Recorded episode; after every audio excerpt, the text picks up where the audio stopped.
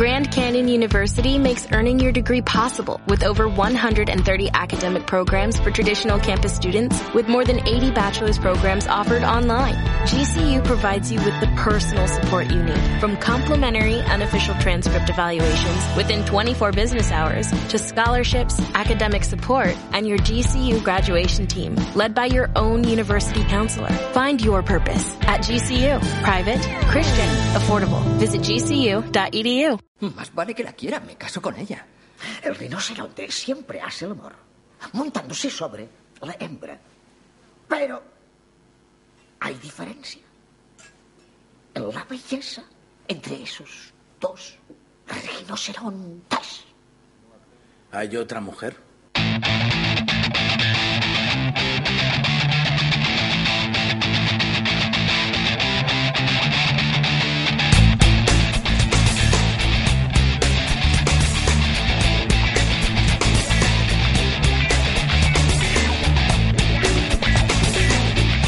Ahí estamos en una de las secciones ¿eh? más especiales, sin duda, de la radio oficial del Real Betis Balompié, porque comenzamos con la sección de videojuegos, cine y literatura de monotemáticos FM, con una sección que viene cargadita, ¿no, Rafa? Buenas tardes. Pues muy buenas tardes, Alberto. Y sí, hoy venimos muy cargaditos. Tenemos novedades para todos los gustos, tanto en videojuegos, clásicos increíbles en cine y otro, una, en una sección de literatura que yo pienso que va a ser una de las más interesantes que tenemos en esta temporada. Bien, bien, bien, bien, bien, me gusta, Rafa, ¿eh? le veo además con, con energía. Eh, oye, que tenemos concurso, concurso de monotemáticos FM para el nombre del mono, eh, con un correo electrónico y, y demás. A ver, Juanma, buenas tardes, cuéntame, ¿qué es esto? Pues muy buenas tardes, Alberto, buenas tardes, compañeros y oyentes. Y efectivamente estamos rompiendo la barrera del sonido, no saltamos hacia la estratosfera, hacemos que la estratosfera salte a nosotros Muy porque bien. lo tiramos regalando ni más ni menos que un juegazo, el Real Warfare. Regalamos también una película en Blu-ray de Artis y además una novela gráfica creada por Jesús Barrera, nuestro amigo, el Capitán Nazareno. Y para conseguir todo esto, ¿qué tienen que hacer los oyentes? Pues mandar el nombre del mono de nuestra mascota, un nombre que sea sugerente, que nos guste, a concurso monotemáticosfm.com. El plazo está abierto hasta el día 30 de noviembre y el ganador, el que sea elegido como mejor nombre, pues ganará los premios que hemos dicho anteriormente. Pero bueno, el que, que- que no quiere el premio es porque no, no, no, no, le da la gana, ¿eh? Porque mira que, que está fácil ahí, ¿eh? Efectivamente. Bien, bien, me- me gusta, ¿eh? Tanto la película como el juego y, por supuesto, el libro. Pedro, ¿qué tal? ¿Cómo estás? Buenas Alberto, pues nada, aquí estamos una vez más con lo, con lo de siempre, con cine, literatura y videojuegos. Pues nada, y bueno, Juanma, yo te pregunto, si la gente quiere contactar con nosotros, ¿qué tienen que hacer? Pues una vía muy certera y muy concreta son las redes sociales, Facebook, Facebook, Twitter, en nuestro canal de YouTube y naturalmente en nuestra cuenta de correo monotemáticosfm.gmail.com. Y nos podéis descargar desde iVoox e iTunes y leernos en nuestra web www.monotemáticosfm.com. Y nos vamos directamente ya para los contenidos del programa.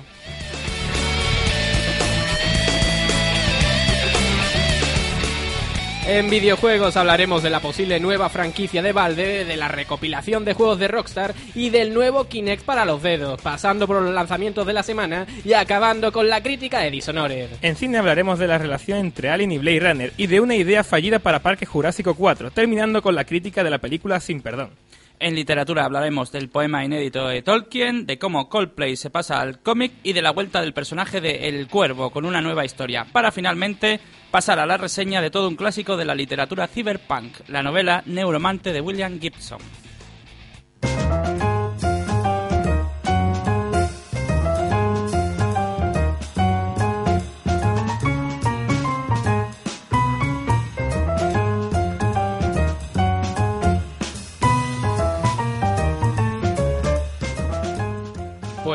Empezamos con la noticia de videojuegos y es que tenemos nueva franquicia por parte de Valve. La compañía que dirige el mayor servicio de distribución online de videojuegos de PC, Valve, podría estar tras la creación de un nuevo título, Stars of Barathrum. Pero bueno, va- vamos a ver, Rafa. eh, ¿Esta gente qué juegos ha hecho para que sea tan especial un nuevo título? Pues Valve no solo es que haya hecho juegos increíbles como pueden ser, bueno, Left 4 Dead, Portal, Half-Life, el increíble Half-Life que por cierto hemos tenido hace muy poquito en Monotemáticos FM un análisis hablando de ese remake.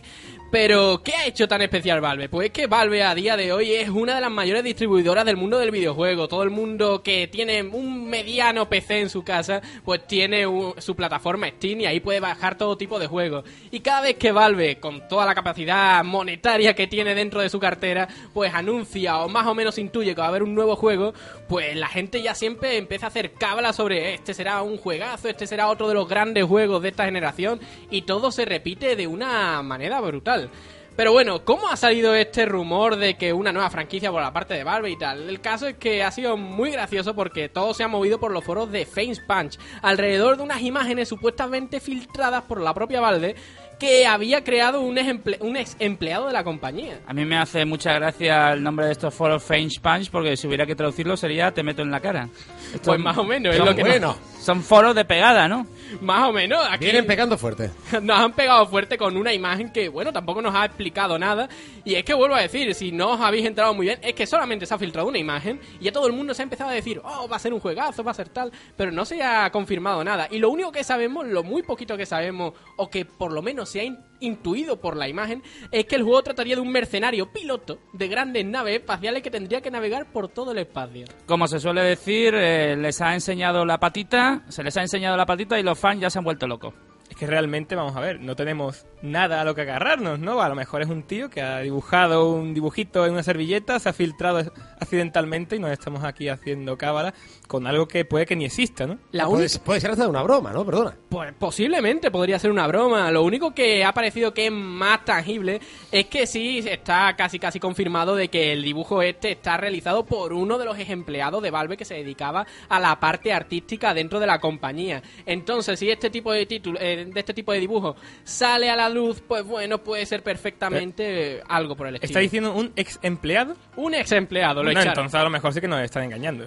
Bueno, a lo mejor el hombre no se tomó muy si ya bien no el está dentro del trabajo, ¿cómo puede, podemos dar crédito al dibujito de este hombre? Porque a lo mejor ya no tiene nada que perder y lo ha sacado a la luz, pero también lo han podido echar porque el proyecto no va hacia adelante, o simplemente es una broma de un tío que lo ha sacado por internet. Me encanta, me encanta porque estamos haciendo especulación pura. Esto es... mm, 100%. Esto es 100%. periodismo 100% es el, riguroso. el auténtico periodismo, exactamente. Exactamente, pero es que es increíble todo el revuelo que ha montado esto por la red, páginas y páginas de internet hablando sobre esto, analizando imágenes. Bueno, esto casi casi me recuerda a cada vez que sale una imagen de un nuevo Metal Gear, uno de los juegos más interesantes del mundo del espionaje en el mundo. Y cada vez que sale una foto, pues toda la comunidad está analizando, uy, ahí hay un parche, entonces significa que están, van a volver a los orígenes del 1, van a volver a los orígenes del 2. Es increíble todo lo que se ha formado alrededor de esta imagen en internet. Pero bueno, nosotros lo comentamos, si queréis podéis meterlo, Eh, está en los foros de Face Punch, pero si ponéis en Google o en cualquier buscador eh, el nuevo título de Valve, pues lo vais a ver claramente y ya vosotros juzgáis si eso podéis darle veracidad o no. Pero bueno, lo que sí tenemos muy clarito es que Rockstar ha confirmado Rockstar Games Collection. Después de multitud de rumores acerca de una recopilación de títulos por parte de Rockstar, ya se ha confirmado este último. ¿Y qué juegos van a ser los que incluyan? Pues los juegos van a ser los increíbles Red Dead Redemption, Grand Theft Auto 4 Episodes from Liberty City, LA Noir y Midnight Club Los Ángeles Complete Edition. ¿Y qué raza? O sea, ¿hay alguna temática para que hayan cogido justamente estos videojuegos? ¿Hay algún porqué o simplemente han metido un puñado y adiós? Por supuesto, todos son de Rockstar. Ya, ya, ya lo tienes ahí todo. Vale, me callo. ¿Para qué hablaré? En cualquier caso, el Grand Theft Auto Episodes from Liberty City sería el mismo que el GTA V que se está anunciando para mayo. No, no, para nada. Grand Theft Auto sería el Grand Theft Auto 4 y vendría con sus dos episodios o sus dos contenidos descargables, que era una especie de ampliación del propio juego que se llamaba La balada del Gay Tony y Los Andam. Dos juegazos y que es que tenemos que hablarlo casi casi por independiente, porque siempre se trataron como si fueran, eh, bueno, pues episodios descargables o simplemente unas expansiones del propio juego, como si nos compramos primero GTA 4 y después queremos añadirle un poquito más, pero es que son juegos totalmente independientes e incluso se llegaron a las tiendas de maneras independientes. Midnight Club Los Ángeles, ¿qué es? ¿Qué Ot- juego es ese? No, no Pues otro nada. juegazo que, bueno, siempre se ha mantenido a la, a la sombra esta saga Midnight Club bajo el, bueno, el gran ente que se llama Grand Theft Auto, pero es otro juego que también potencia mucho la sección de coches y tal, y que también se mueve por el mundo de la noche, como si fuera un poco la línea que se siguió con juegos como GTA Vice City, que, bueno, es uno de los juegos que se ambientó como si fuera Miami Vice, pues algo por el estilo. Eh, San Andreas, ¿eh? Otro clásico. Exactamente, San Andreas, que por cierto, ahí estarían ya los rumores que están hablando de que Rockstar Games Collection Volumen 2 pues vendría ya con todos estos juegazos, San Andreas, Vice City, Ah. todos estos títulos que ya aparecieron en PlayStation 2, pero bueno, aquí han hecho una recopilación de todo lo que ha salido en esta generación de Con, consolas. con su amigo Carl Johnson y Sweet. Eh, sí, sí, sí, gran juego, ¿eh? Exactamente, CJ siempre dando ahí, bueno, lo que podía dar en ese juego porque es un auténtico juegazo y cuidado cuando venga GTA V que promete todo y más con este San Andreas porque parece que se va a ambientar dentro de este mundillo. Y bueno, tenemos noticia tecnológica hoy, es que se presenta el Kinect pero para los dedos. La tecnología de detección de movimiento de Microsoft parece que quiere mejorarse con Digits, un aparato que permitiría trasladar el movimiento de nuestros dedos hacia la pantalla. A ver, eh, vamos a ver, Rafa, todo el mundo no tenemos sus eh, conocimientos. Haga usted el favor de explicar qué es esto de- del Kinect. Pues el Kinect, o como se llamó al principio Project Natal, no deja de ser una especie de aparatejo que con nosotros conectamos a nuestra consola Xbox 360 o incluso a nuestros PCs con Windows y nos puede detectar nuestros movimientos delante de esa camarita. O sea, si nosotros levantamos la mano derecha, pues el personaje dentro de la pantalla pues estaría moviendo la mano derecha y todo tipo de cosas. Hay que indicar que esta innovación tecnológica está teniendo otras aplicaciones como, por ejemplo, el uso terapéutico para rehabilitación neurológica, con lo cual se plantean eh, interesantes perspectivas no solo a nivel lúdico, sino a niveles pues mucho más funcionales. De hecho, la, la famosísima realidad virtual que aparentemente iba a revolucionar todo el mundo de los videojuegos, en realidad ahora mismo se está aplicando, pero para otro tipo de usos completamente diferentes. Exactamente, sobre todo en Asia se está experimentando mucho con la tecnología de Kinect y su posible utilización dentro del campo de la medicina.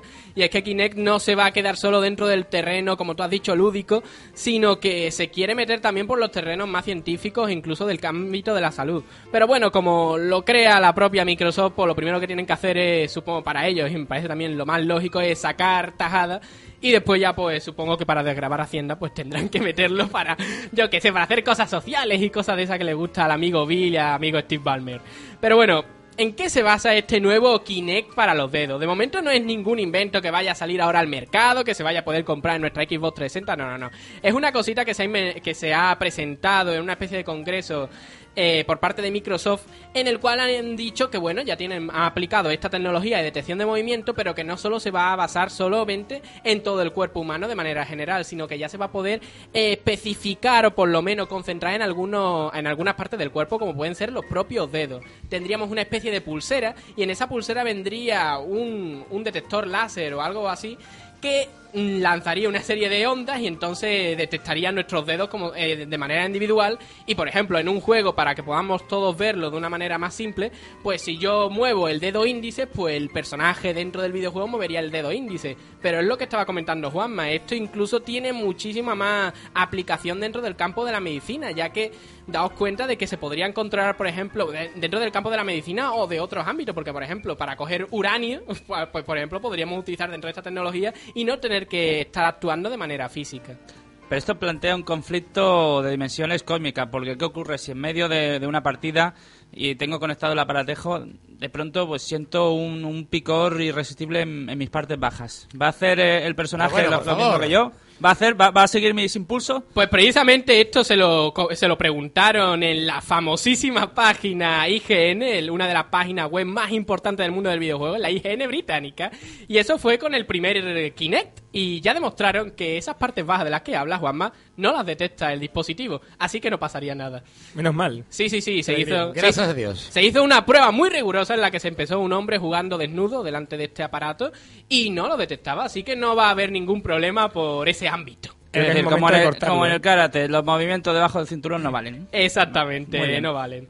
Y ahora la gran pregunta que mucha gente se está haciendo, ¿este será un posible invento para la nueva generación? O sea, esa posible Xbox 720, Durango o como queramos llamarla.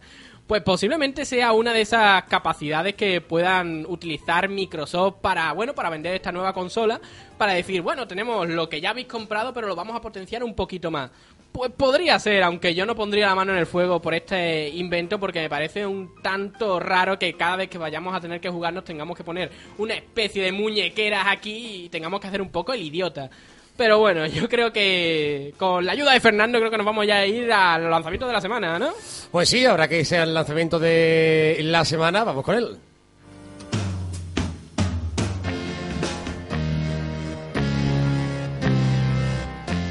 El próximo día 19 de octubre podemos disfrutar 007 Legends, el nuevo título de la franquicia de James Bond que pretende revivir la película clásica del espía inglés en Xbox 360 y PlayStation 3. Dan Central 3 llegará el mismo 19 de octubre para Xbox 360 para continuar con el baile que nos ofrecieron en sus anteriores juegos. La peste se ha llevado a muchos. Debemos encontrar una cura. Cuando estás cerca, mi corazón late en paz. Emily y yo contaremos los días hasta tu regreso. Vuelve rápido, con buenas nuevas.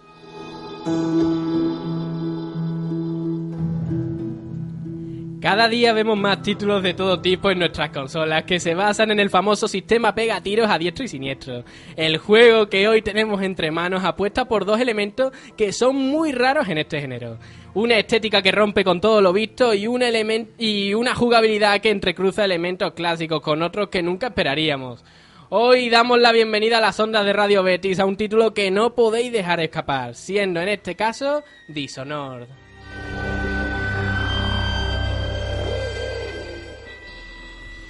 Bueno, no sé qué sabéis de este juego de Dishonored que acaba de salir hace muy poquito al mercado y bueno, Tiene un antecedente la desarrolladora brutal con el caso de, de Skyrim, que hemos comentado off the record. Con estos precedentes, pues prácticamente solo podemos esperar grandes cosas. ¿Realmente es de Bethesda o lo ha desarrollado otro? lo ha desarrollado la compañía Zenimax, pero daos cuenta de que Bethesda cuando distribuye un título de estas características pues mete bastante la mano, incluso para, para que muchos nos podamos entender cuando Rockstar eh, produjo y distribuyó el juego L.A. Noir de Team Bondi, pues todos podíamos ver perfectamente en la obra del Team Bondi con el Noir de que ahí lo había, había metido la mano Rockstar con juegos como GTA, había metido claramente la mano en este título. De hecho, está claro porque lo han metido en su pack, como hemos hablado anteriormente. Claro, pero- de Rockstar. pero pertenece a la compañía, eso no es nada raro, pero gráficamente, incluso es que aquí casi casi desde el primer momento nosotros vemos el Anuar y decimos, esto es obra de Rockstar o por lo menos ha metido gran parte de su mano. Con Dishonored no pasa eso exactamente. Bethesda está distribuyendo y se está metiendo en muchos terrenos. Distribuye juegos con, de la propia ID Software, creadora de titulazos como pueden ser Quake, Doom, Wolfenstein. Que precisamente en Monotemáticos FM hace un par de temporadas tuvimos el grandioso Rage. La temporada pasada teníamos a Skyrim. Y esta, y esta temporada tenemos otro título de Bethesda que quita el hipo y es este Dishonored. Pero bueno, ¿de qué va este Dishonored? ¿Qué nos puede ofrecer este, este juego? Que os lo digo desde ya, merece muchísimo la pena de que vayáis directamente a vuestra tienda más cercana, o por lo menos si no podéis permitiroslo ahora, esperad a que baje de precio y comprarlo, porque es una maravilla. La historia del juego se basa en un asesino llamado Corvo. Este asesino, pues, tiene una misión que es defender la vida de la reina, la cual muere casi casi al inicio del juego, un minuto después de haber empezado a jugarlo. Y nos vemos dentro de una especie de complot contra el, eh, contra el reino, mezclado con una situación de crisis también en ese, en ese lugar, porque la peste había invadido todo el lugar. Sería en este caso una trama de averiguar quién ha sido, básicamente. No, no sería la trama de quién ha sido, porque sabemos de, si desde el minuto 1 sabemos quién, que ha muerto la reina, pues desde el minuto 1,5 sabemos quién la ha matado, y es que son sus allegados, son sus personas más cercanas a la corte las que han matado. Y lo que pasa es que a Corvo, el asesino, el, el asesino no, el supuesto asesino de la reina, porque lo acusan, o sea, nosotros, porque somos el protagonista, pues es acusado por estas personas cercanas y nosotros sabemos perfectamente quiénes son, que son aquellos que han estado siempre al lado de la reina. Y ahora nuestra misión será desenmascararlos a todo el pueblo y volver a restaurar la monarquía, debido a que esta reina tiene una hija y esa hija ha sido secuestrada por esos malvados asesinos. Estamos hablando de la típica historia del falso culpable, ¿no? Tenemos que descubrir el verdadero culpable para poder zafarnos, Es- básicamente. exactamente. Y como no, tendremos una serie de amigos que sí creen en nuestra inocencia porque daos cuenta de que esto no lo sabe nadie, esto solo lo sabe el propio Corvo y los asesinos, ya que en el momento en el que se mata a la reina solo está Corvo allí y aparecen unas especies de asesinos malvados que van difuminándose con una especie de magia muy pero que muy extraña. Entonces, claro, lo único que han visto los guardias es que ha llegado Corvo, nuestro protagonista, ha matado a la reina y y ya está. Entonces, ¿qué? Dos y dos son cuatro. Corvo ha matado a la reina porque no hay nadie más. Entonces ahí comienza esta aventura que precisamente, personal, eh, que precisamente por la historia no es por lo que destaque demasiado, ya que es un poco tipicona, pero eso no precisamente hace que el juego sea para nada malo. Dado que este juego, como ya comenté por la página web y por el canal de YouTube, eh, de Monotemáticos FM, este título por lo que destaca es por dos elementos, por su estética y por su jugabilidad. Vamos a empezar por la jugabilidad porque es lo más sencillo de explicar. Vamos a ver. Eh, eh, Pedro, tú has jugado al juego Assassin's Creed, ¿no? Sí, un poquito. Un poquito. Es un En- tostón. En, Assassin's Creed se vendió una cosa que decía, tú tienes una misión que hacer y puedes hacerla de millones de formas. ¿Tú cómo podías pasarte normalmente las misiones del juego Assassin's Creed? ¿De una forma? De una forma, porque Bien. no tenía más. Podías ir por arriba o podías ir por abajo. Yo en mi caso me las pasaba por el arco del triunfo, pero no obstante, cuando hablas de Assassin's Creed tienes que especificar porque Assassin's Creed es una saga que se desarrolla en muchas épocas y en diferentes lugares. Pero claro, tenemos al final una misma mecánica que es la que tenemos aquí en este juego, Dishonored, del que estamos analizando. Y es que tenemos a un asesino, una persona con unas habilidades muy pero que muy buenas para, bueno, para decapitar o matar a nuestros enemigos. Y nos vendían siempre en el juego de que este tipo de asesinatos se podían realizar de una manera totalmente diversa. Pero eso no era así. Al final teníamos dos, tres formas y casi casi eran la misma. En Dishonored no. En Dishonored tenemos realmente un gran abanico de formas para afrontar todas las misiones, no solo asesinatos. Dado que el juego se puede pasar completamente sin matar a una a ninguna persona, cosa que han dicho los desarrolladores, y me parece una excelente, bueno, una excelente iniciativa para que no todo lo tengamos que concebir que somos unos asesinos siempre en el videojuego, ¿no? Podemos hacer las cosas de otra forma, poniendo la otra mejilla, como se puede decir. Pero, ¿Cómo se haría eso, Rafa? Pues con mucha ¿Dialogando? paciencia. No, con mucha paciencia. Pues hay una forma, en vez de matarlos, lo que hacemos es dejar a los enemigos inconscientes, lo cual es mucho más complicado porque se puede levantar. Pero tiene otras cosas buenas, dado que en la historia del juego, cada vez que nosotros matamos a alguien, pues recordemos que hay una peste de plaga. O sea, hay una plaga eh, que es la peste y eso que es el, el animal que defiende la, la peste, las ratas, ¿no? Pues si nosotros matamos a alguien, las ratas vendrán. Y si vienen las ratas, pues claramente nos van a dejar un poquito mal la salud. Pero exactamente, ¿qué es lo que ocurre, Rafa? ¿Una peste de plaga o una plaga de peste? Las dos cosas, Juanma, ni un poquito de allá ni un poquito de acá. Tenemos una peste de plaga y una plaga de peste, así que no hay ningún problema. Pues lo que estábamos comentando, la jugabilidad se va a entremezclar con todo tipo de formas de acceder a una misión. El único problema, Pedro, y te lo quiero decir a ti porque... Sí, claro, dime. Vamos a ver, un palacio para ti, a tu entender, eh, un palacio que está custodiado y que tiene una de las personas más importantes de un país o de un reino, ¿cómo tiene que estar custodiado? Hombre, bien, desde luego. Muy bien, de bien a, a genial. Hombre, su garita de Securitas, cuanto menos, ¿no? Para controlar quién entra allí, pedir el carnet, lo típico, ¿no? Exactamente, como mínimo. Pues no, aquí en Dishonored, aunque me parece genial que se puedan afrontar estas misiones de diferentes formas y muy variadas, es que como yo puedo acceder a un, por ejemplo, la primera misión, para no spoilear mucho, pero tenemos que acceder a un palacio. Pues ese palacio que está totalmente custodiado, podemos ir por las alcantarillas, por los tejados del, del palacio, también podemos ir desactivando una puerta de seguridad, dejando cao a un único eh, segurata que hay en medio del palacio o también podemos ir por unas casas laterales. ¿Cómo puede haber tantos elementos para acceder a un palacio de Pero- máxima seguridad? Vamos a ver, tú no querías varias formas de poder jugar las misiones, pues ya las tienes, Rafa. Te quejas por todo, tío. Con los recortes no sé dónde vamos allá. No, hombre, ya esto ya es quejarse por quejarse, pero podrían haberse currado al menos, si vamos a hacer una mecánica tan compleja, pues haberse currado de alguna forma la forma de acceder de diferentes formas al palacio de una manera un poco más lógica. ¿Estamos hablando de un juego estilo sandbox? Eso es otro de, de las grandes polémicas que ha habido. La gente comenta, esto es un sandbox porque podemos más o menos ir a, a la gran mayoría de sitios a los que a los que ya hemos visitado con una visión, pero no, esto no es un sandbox. Esto un sandbox para los que no se, para los que no sepan qué es un sandbox es un A ver, explique usted. ¿eh? Exactamente, porque aquí utilizamos terminología de muy alto nivel. Pero bueno, un sandbox es un juego en el que se puede acceder a todos los mapas o a todos los territorios que tiene el título mm, casi casi desde el principio. Nosotros, por ejemplo, si queremos ir a la iglesia que está en tal calle dentro del juego, pues nosotros podemos ir sin problema y podemos ir dando un paseo y encima en esto en estas calles o en estos sitios que se nos plantean en el juego, pues tenemos diferentes misiones. Nosotros podemos interactuar con el entorno. En Dishonored tenemos todo esto que hemos comentado, o sea, podemos ir casi casi a todos los sitios que hemos visitado durante la partida, pero no tenemos una gran interactividad con el entorno, o sea, no vamos a tener nuevas misiones cuando volvamos allí y tal. En ese caso no podemos decir que sea un sandbox, ya que un sandbox necesita por lo menos muy pero que muy necesariamente una interactividad con el entorno. El apartado estético, y vamos a ir finiquitando ya este tema, el apartado estético posiblemente en Dishonored sea lo más importante que podemos tener en el juego. Eh, Dishonored mezcla dos aspectos un tanto gafapastosos. Y creo que me voy a quitar la gafa de pasta uh, con tu permiso, Juanma. Pues lo siento, pero no toca, todavía no es hora, ¿eh? Pero bueno. Pero bueno, tú, con tu- con- voy a hacer una excepción, Juanma.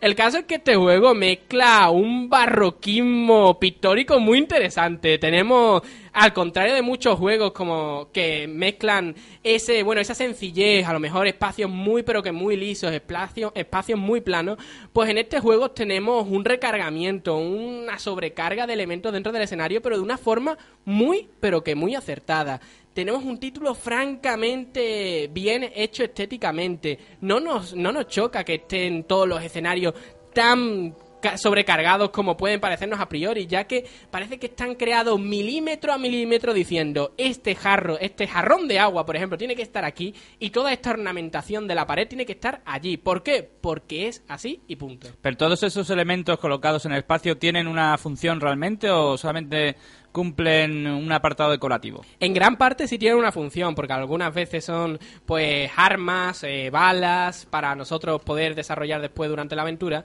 pero otras veces simplemente es para darnos una ambientación y para meternos dentro del entorno donde estamos que es increíble. Por ejemplo, hay una parte del juego en la que tenemos una especie de baile dentro de otro gran palacio.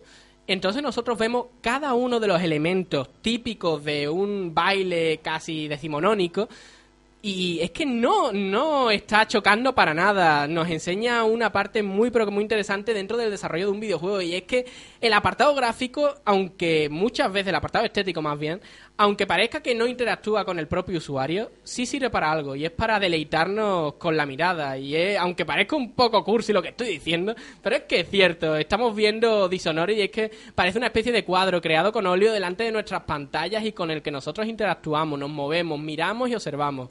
Una auténtica pasada. Una verdadera obra de arte y esa botella cayendo ahí de la pura pasión, ¿no? A la hora de este juego. Esta botellita de agua, que ahora voy a echarle un buche, es que se ha emocionado totalmente con este apartado estético y gráfico del juego.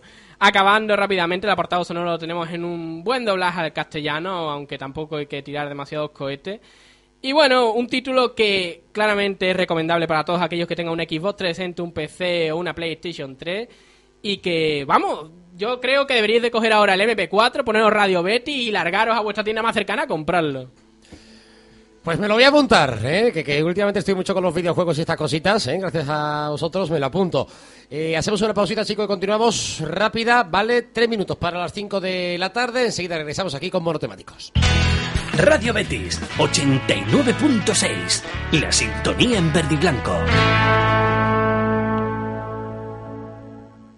Son las 16 horas 57 minutos.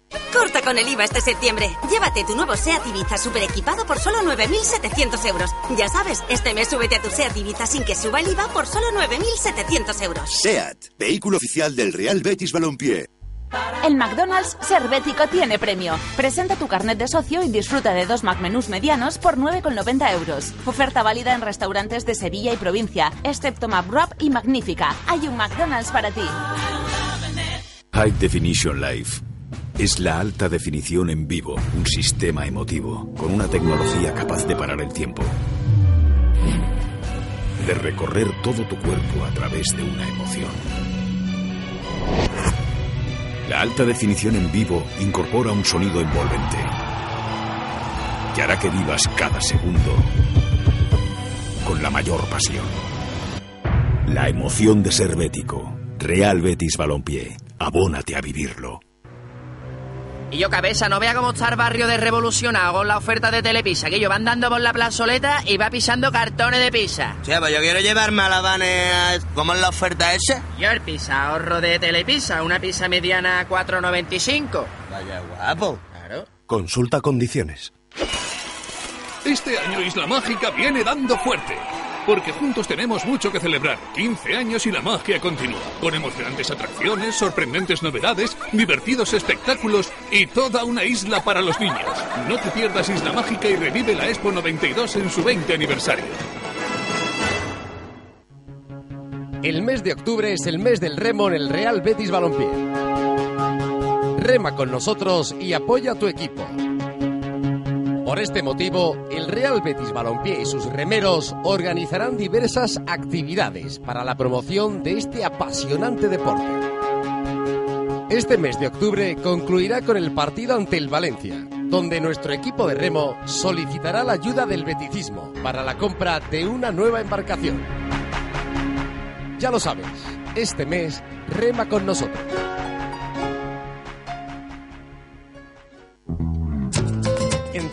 Quieren que disfrutes más y por ello te proponen que te unas al programa de Fidelidad Más. Podrás disfrutar de un 20% en todas tus reservas hasta el 31 de mayo por ser bético. Solo tienes que entrar en melia.com y darte de alta en la sección Más. Acumularás puntos canjeables por estancia, vuelos y regalos. Además, te sentirás VIP, disfrutando de beneficios adicionales desde la primera estancia. Y por supuesto, totalmente gratuita. Buenos días, señorita. Necesito un autobús al OMPE de máximo confort, con cuarto de baño, frigorífico, DVD, tres televisores, butacas reclinables, rampa para minusválidos y un gran maletero. ¿Algún color en especial, caballero? Si eres de los que pide más a un autobús, llámanos 954 67 22 99 o entra en alompe.com.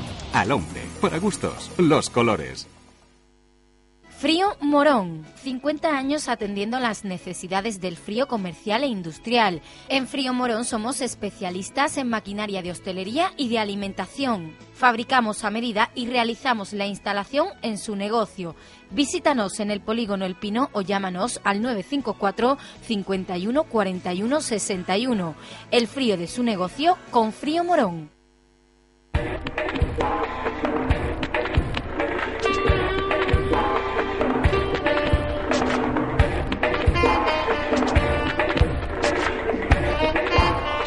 Turno ya para el cine. Dale, Pedro. Estupendo. Pues mira, vamos a empezar directamente sin noticias estúpidas en esta ocasión y vamos a hablar de Sitges y los ganadores de este último certamen. Holly Motors ha arrasado en los premios, se ha llevado mejor película, se ha llevado, si no recuerdo mal, mejor director y también otros cuantos premios. Parece ser que, que es una película muy bizarra, muy extraña prácticamente hecha todos los decorados con, con digital y demás. Y es una especie de, de, poema visual dirigido por Leo Carax, que dicen que es un director rarísimo, del cual no he visto absolutamente nada, que estaba perdido por ahí, sin hacer nada durante varios años, y de repente vuelve. Creo que recientemente hizo una película con otros dos actores, directores japoneses sobre Tokio.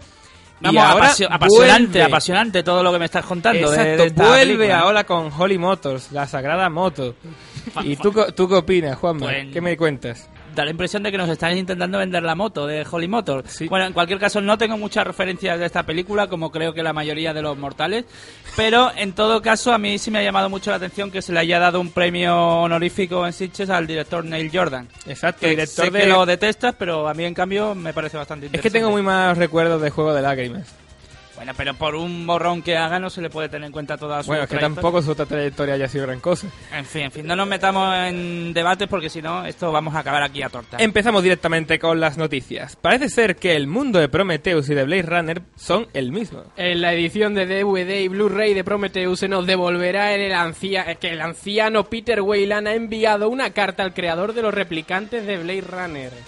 A mí me hace muchísima gracia estas historias de cosas que acaban siendo lo mismo. Por ejemplo, yo estoy convencido de que Billy Crystal y el tío que hace Estoy hecho un animal son la misma persona. Puede que sí, Juanma, yo te creo, claro que sí. Tiene el pelo igual, una calva enorme en medio y pelo por el alrededor.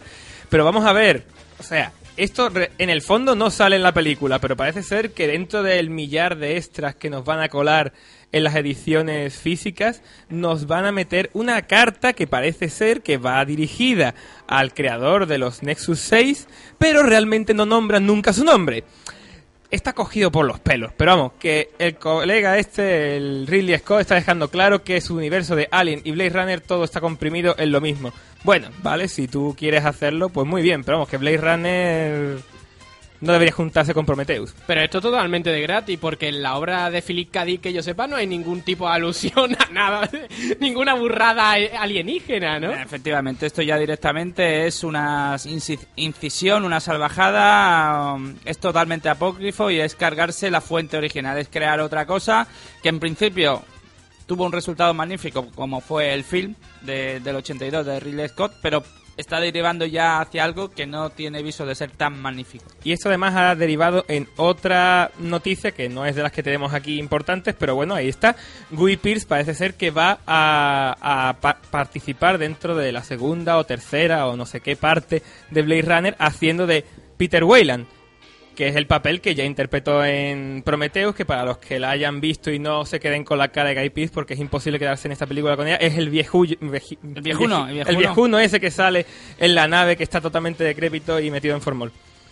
Pues seguimos con las noticias, más noticias terribles. Parque Jurásico 4 podría haber tenido dinosaurios humanoides. Como lo oyen amigos, uno de los múltiples proyectos que se han barajado para esta cuarta entrega ha sido el nuevo híbrido entre humano y dinosaurio que podría haber aprendido incluso a utilizar armas de fuego. Por suerte los productores se han negado a llevarlo a cabo. Creía que ibas a decir que habría incluso podido aprender a cocinar uno, una berenjena revuelta. No, yo iba a decir que a mí esto de, de los dinosaurios humanoides no es nada nuevo. Ya ha habido películas memorables con dinosaurios humanoides. Por ejemplo, Godzilla.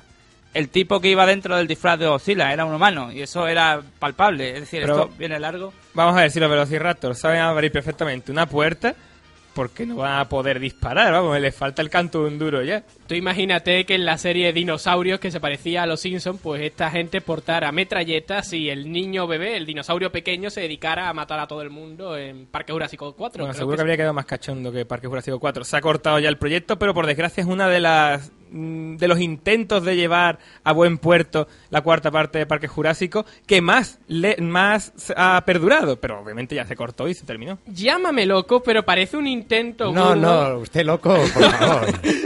Pero parece un intento burdo de hacer primero un juego y después una película, porque tiene un argumento muy, pero que muy parecido a lo que fueron juegos como Turok, y que la verdad es que hasta le sentaría bien. Pero vamos a ver, realmente cualquier película que se haga ahora de dinosaurios puede salir directamente para el videojuego. Pero puestos a plantear ideas absurdas, lo que podrían hacer es directamente que la historia comenzara en un geriátrico donde las personas se convirtieran en dinosaurios y se llamara parque geriátrico. No, me parece bastante bien, a mí me gusta. Yo le veo futuro. Futuro como podría tener Drive. Drive no tendrá secuela, aunque el personaje podría reaparecer. El escritor de Drive, James de Salis, ha escrito una segunda parte titulada Driven y se estaba hablando de su adaptación al cine. Esto ha sido desmentido por el director Nicolas Winding Refn, aunque se está pensando en utilizar al protagonista de la obra para que aparezca en otra película.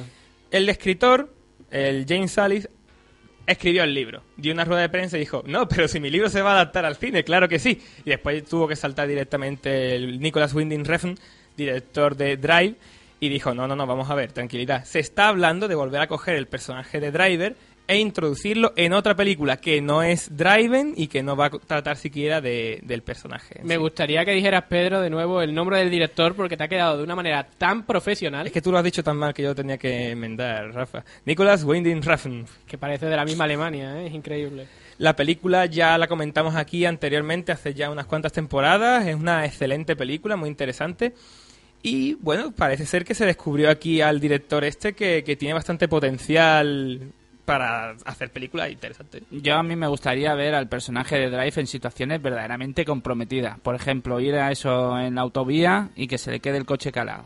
Y ahora que no tenga saldo para llamar al seguro. Eso, eso realmente serían situaciones aparatosas. Ojo con esto que han pillado a MacGyver eh, en una situación un tanto embarazosa. Se le caló el coche, no sabía cómo arreglarlo. Hablan de la muerte de un mito. Ha sido el desprestigio más absoluto, todo el capital simbólico eh, tirado por la borda, efectivamente. De- al parecer este hombre mm, se ve que no sabía ni cambiar la rueda siquiera. Dios mío, un mito echado por los suelos, indudablemente. Bueno, pues creo que tenemos que seguir con más contenidos. Pues sí, vamos ya con la crítica, si os parece, a Sin Perdón. Ha matado a un hombre desarmado. Pues debió haberse armado cuando decidió decorar su salón con mi amigo. Es William Manny de Missouri. El asesino de niños y mujeres. Así es. He matado mujeres y niños. He disparado sobre cualquier cosa que tuviera vida y se moviera. Y hoy he venido a matarle a usted. Por lo que ha hecho en él. Vamos a ver, Pedro, ¿qué le pasa a usted con esta película? Esta película es una maravilla absoluta. Vamos a decirlo de entrada porque me caracterizo por soltar que es una basura o que es excelente desde el principio, así que lo digo ya claramente para que la gente se vaya tranquila. Y, bueno, ya quede todo claro desde el principio. Una película excelente, posiblemente la mejor de Clint Eastwood, la sigo manteniendo. Y de ¿Como, que- como director o como actor? como, como director, como director. Y de hecho yo diría casi que como actor también, porque el papelón que hace en esta película es que realmente está interpretándose casi a sí mismo. Está mm, cogiendo todos los personajes de western que está eh, realizando desde mm, películas de Sergio Leone y ha dado el siguiente paso, el paso lógico, ese vaquero que a, a la a posteriori ya está totalmente quemado, harto de disparar, de cargarse gente, destrozado completamente. Entonces estamos hablando desde luego de un western crepuscular, no estamos hablando ni de los primeros ni mucho menos. Está Sam Peckinpah y mucho antes de Sam Peckinpah está My Darling Clementine, por ejemplo, de John Ford, que es claramente un western crepuscular. Pero realmente eh, estamos hablando de, de uno de los últimos western que ha dado el cine realmente grandes, posiblemente el mejor de los últimos 20, 30 años. La antesala inmediatamente anterior sería El jinete pálido, que es de alguna manera el mismo personaje, pero ya en una etapa mucho más madura, eh, mucho más quemado, como tú mismo has mencionado aquí en Sin Perdón. Sí, efectivamente. Mm, igualmente, el- por lo que tengo entendido, o sea, el jinete pálido es un poco extraña y demás, pero aquí claramente es una persona que era, era la, pura, la pura maldad. Y por lo general, en esta, en esta película justamente, no se habla nunca de bien y mal claramente definidos. Todos los personajes tienen matices. Nadie es bueno claramente, nadie es malo claramente. Entonces, eh, se está hablando de, un, de una persona, de un personaje, que en su pasado era el verdadero demonio, era un diablo horrible, le gustaba torturar gente, mataba porque sí. Y después lo que encontramos es una persona apacible, normal y corriente, que tiene sus fallos y efectivamente comete el error de, meterse en el, en el lío que, en el que se cuela. Y a posterior, pues obviamente acaba mm, degenerando, degenerando en esa persona que era antiguamente, porque es que por mínima violencia que generes, esa violencia va a incurrir en más violencia todavía, y así vas a entrar en un vórtice imposible de, de parar, y la, o sea, violencia genera más violencia, y así va a ser todo la película. Ya tenemos un hombre calmado por las circunstancias, ¿no? Una mujer que le tranquiliza o que consigue tranquilizarlo y que después a primera vista tiene sus hijos, tiene toda su vida creada. Una persona que podría ser más malo, más bueno, pero que como nos estás comentando, Pedro, tenemos una especie de demonio por detrás. Una persona que, que mataba niños y mujeres cuando estaban en el baño o algo por el estilo. En el fondo, eh, dentro de este personaje está bullendo la, la violencia y, y- y La maldad. la maldad absoluta. Efectivamente. Y en el fondo eso es lo que vemos. Poco a poco este personaje que ha conseguido tranquilizar sus demonios explota, explota efectivamente. Y bueno, a pesar de todo, aun por muy western crepuscular que sea, encontramos todas las constantes del género. Es un western, claramente, y William Manny, como ya hemos comentado, es eso, el desarrollo lógico de los personajes de, que ha interpretado durante tantas veces Clint Eastwood. Es precisamente esta dimensión de, de trasfondo, de, de llenar esos personajes con auténticos matices, auténticas aristas, auténtica vida, lo que, lo que crea de riqueza a este, a este film y lo hace memorable. No Hemos hablado de Clint Eastwood, pero no podemos olvidarnos de, de las actuaciones míticas de, de algunos secundarios como Jim Hackman.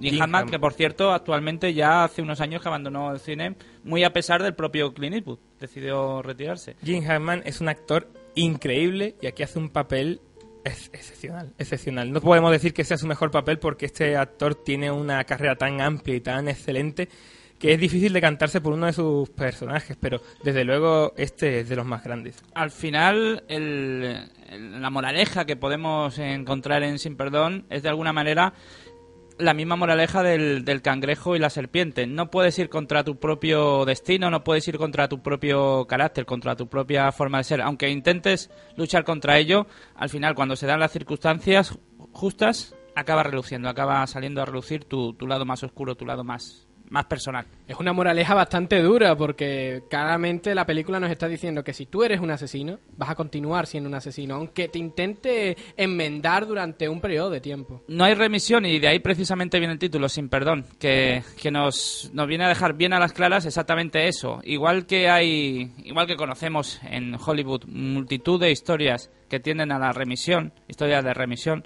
de, donde un personaje torturado por, por sus propios demonios acaba redimiéndose y acaban las cosas saliendo bien. Aquí eso no es posible, no es posible y de ahí que al final pues esto sea tan amargo, tan tan turbio, pero tan tan grandioso finalmente. Por todo lo que estamos comentando, da la impresión de que es una película muy violenta y muy dura. Pues efectivamente, lo es. Y de hecho, el guion se considera tan desagradable, tan violento, que estuvo durante varios años cogiendo polvo y nadie que se atrevía a dirigirlo porque estaban seguros de que iban a, pegarse el, el batacazo. Porque es una película muy dura, muy dura, intensa y terrible. No tiene, no hay manera de escaparse de este torbellino de, de horror en el que se introducen los personajes. Es un proceso de deshumanización. Realmente los, nosotros, nosotros lo que conocemos de William Manny es su lado más humano y poco a poco se convierte en, el, en ese monstruo, en ese demonio que era antes y que acaba siendo al final de la película. No se he soltado ningún spoiler, todo el mundo lo sabe y si no debería saberlo, así que bueno, ahí está.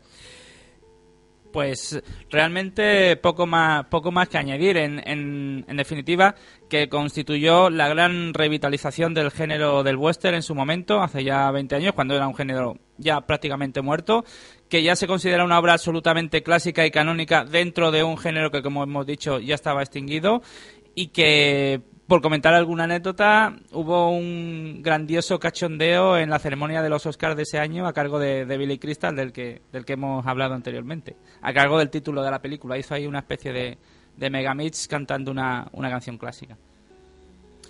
Pues perfecto, creo que no hay nada más que decir de la película. Excelente, muy recomendable. Y nada, hay que verla, igual que mucha de Clint Eastwood, pero bueno, esta es la primera, para el que no la haya visto ya, que debería haberla visto. Nos la apuntamos también. Eh, ¿Os apetece que hablemos de literatura un poquito? Sí, por supuesto, todo que sí. Venga, vamos, vamos allá.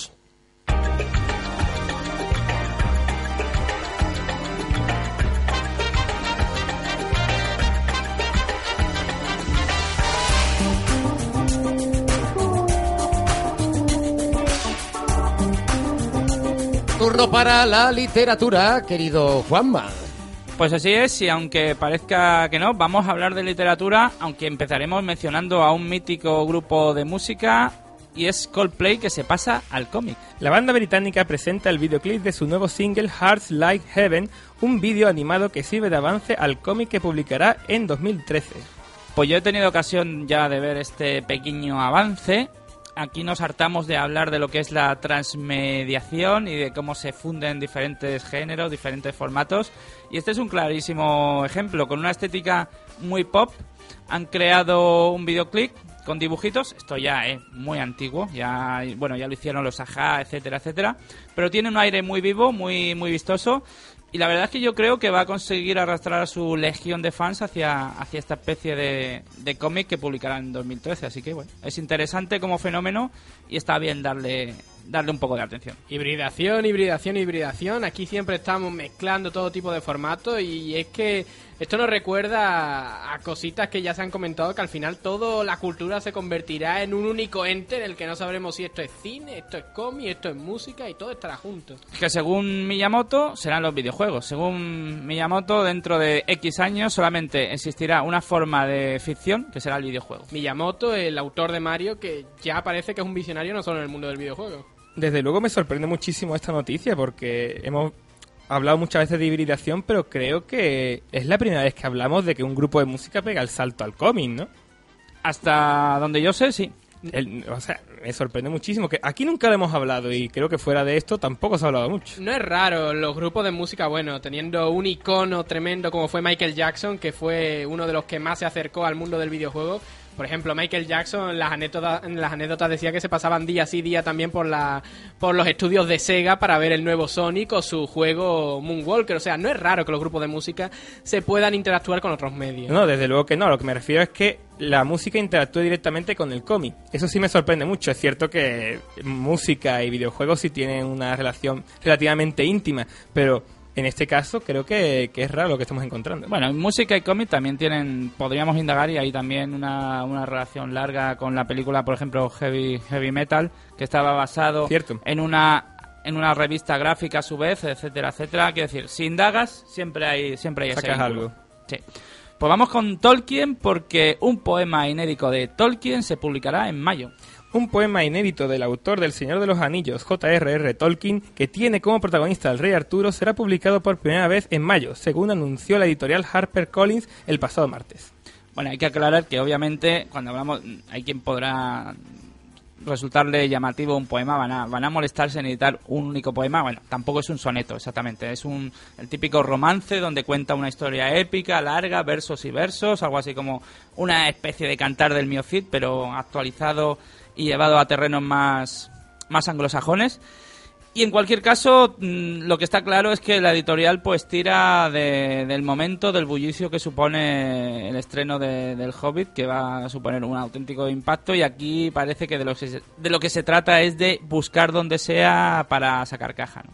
¿Y llegará a España? ¿Sabemos si podremos leerlo aquí en castellano? Pues en principio eso dependerá de que alguna editorial hispana se decida por comprar los derechos, la traduzca y la edite. Hasta el momento no, no tenemos noticias de ello. Pero no es, no es descartable en absoluto. Hay cosas más raras que se han editado en España, como pueden ser los poemas del grandioso Tom Bombadil y también de la propia obra de Tolkien, que es un libro también muy finito y que sigue más o menos el canon que podría ser este nuevo, bueno, romance del propio Tolkien. Así que no creo que haya muchas dificultades en que llegue a España. ¿no? No. Eh, si tiene éxito, si tiene éxito, llegará seguro. Seguro, Todo dependerá del resultado que tenga en su edición, en su edición británica. Bien, pues vamos con un personaje también que ha estado en cómic, ha estado en el cine, también en música, porque James O'Barr vuelve con nuevas historias de The Crow. La editorial IDV Publishing ha adquirido la licencia para reeditar el material original y lanzar esta nueva miniserie llamada Shi- Shining the Wolves. Skyning the Wolves, diría yo. Skyning the Wolves. Son pequeños matices. Bueno, pues el personaje del cuervo que tuvo esa relevancia especialmente a partir del año 94 cuando se realizó esa adaptación al cine, protagonizada por Brandon Lee, también malogrado durante el rodaje, que creó una especie de leyenda también mítica. Y a partir de ese momento muchos conocimos el personaje del cuervo y nos adentramos en lo que es la- las historias de- del cómic que se venían publicando desde los años 80. Ahora, una nueva editorial, la IDV, ha tenido el acierto de comprar los derechos, de reeditar todo el material, pero ha dado un paso más allá y se va a publicar una nueva miniserie con, con material nuevo que será Skyline the Walls y que además se va a desarrollar en un campo de concentración. Así que estaremos muy pendientes porque merecerá la pena. Muy bien, ¿alguna cosita más que queráis destacar? Pues yo creo que ya con lo que nos queda nos vamos a meter de lleno en la reseña de esta semana. Vamos. Vivimos en el ciberespacio. Estamos en todos los lugares. No tenemos límites. Este es nuestro manifiesto.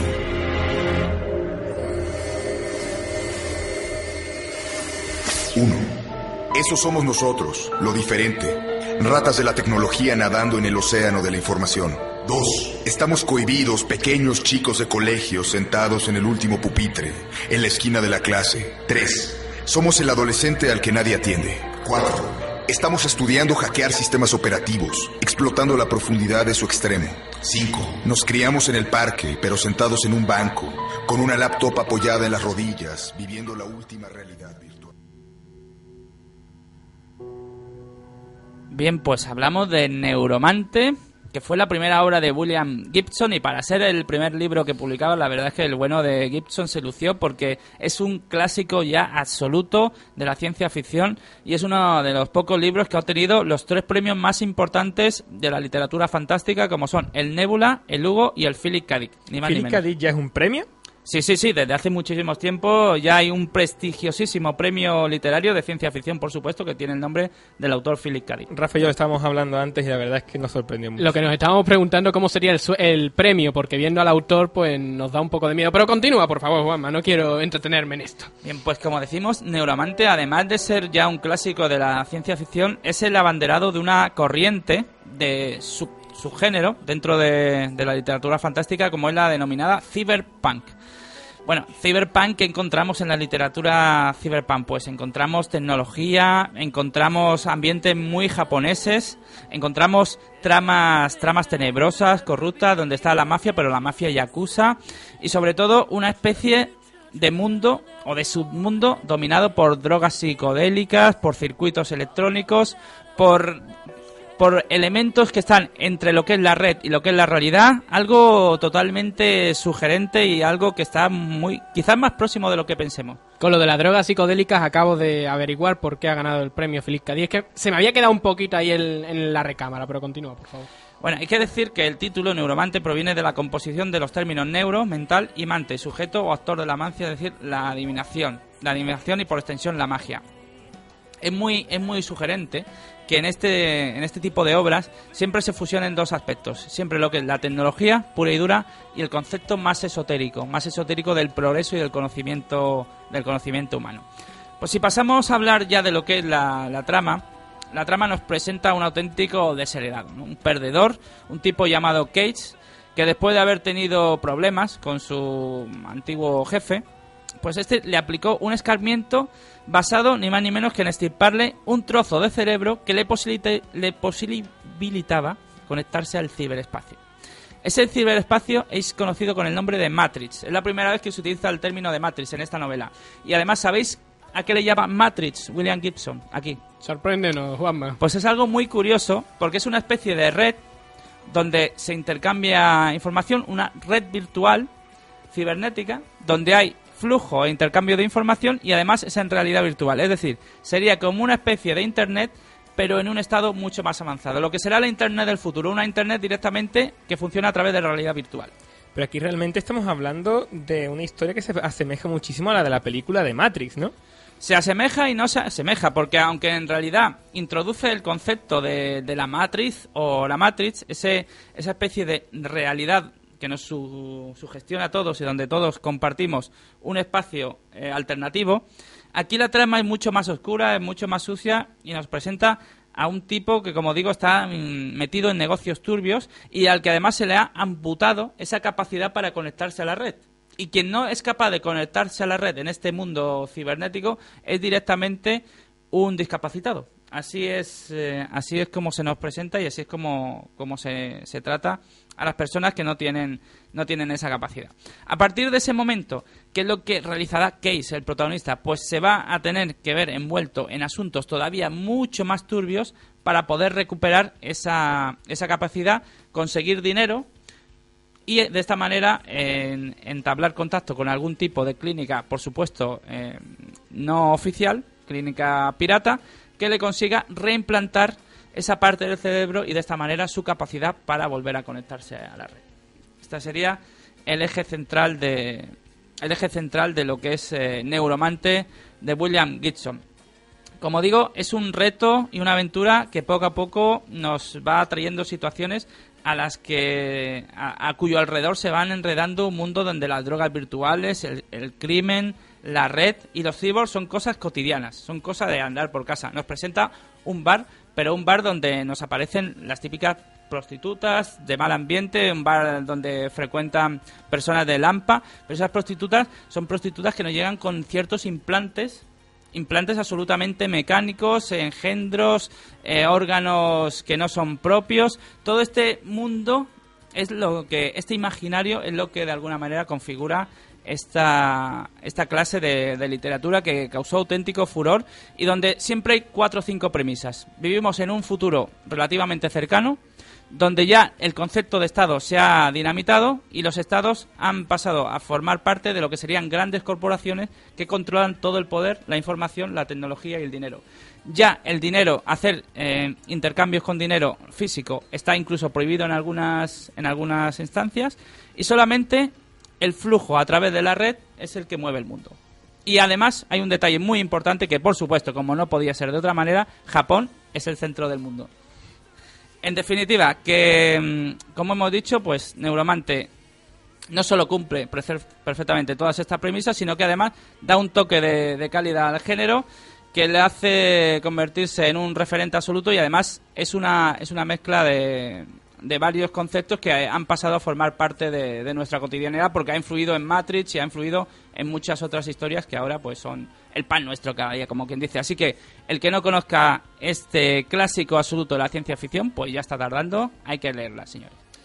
Neuromante, ¿eh? de William Gibson. Oye, que estamos llegando al final. Venga, concluimos.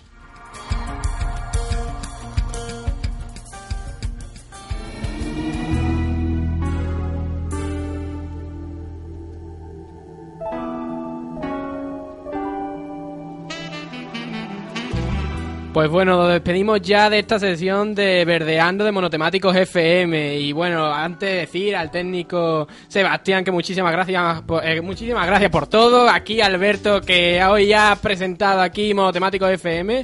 Eh, bueno, notando muchísimo la ausencia de Fernando que se ha perdido precisamente el especial que estaba esperando todos estos días, que era el especial de Sin Perdón, que todo el tiempo, ¿cuándo vamos a hablar de Sin Perdón? ¿Cuándo vamos a hablar de Sin Perdón? Y al final lo hemos Ya, puesto, ¿eh? es- Casal suele ser así, ¿eh? nunca se sabe con él. ¿eh? Y sí, claro, su ausencia es lógico que se note. La ley, la ley de Murphy, yo creo que leyó el, el guion y dijo, "Ay, yo no quiero hablar de Sin Perdón, que he estado hablando tanto de ella, al final no lo voy a poner.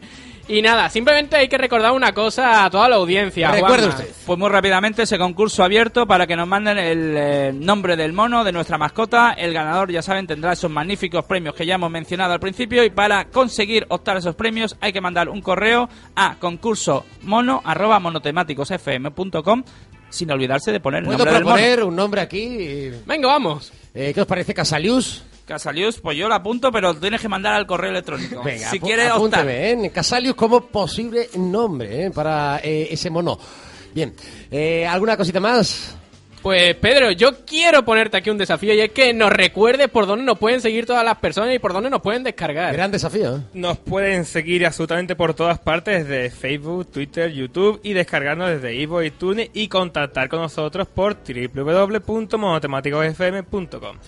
Muy bien, chicos, muchísimas gracias por este lunes, este ratito. Os esperamos ya al próximo. Vamos a hacer el último alto en el camino. A la vuelta abrimos el teléfono 954-616971. Tiempo para que opine el aficionado del Real Betis Balompié. Radio Betis 89.6. La sintonía en verde y blanco.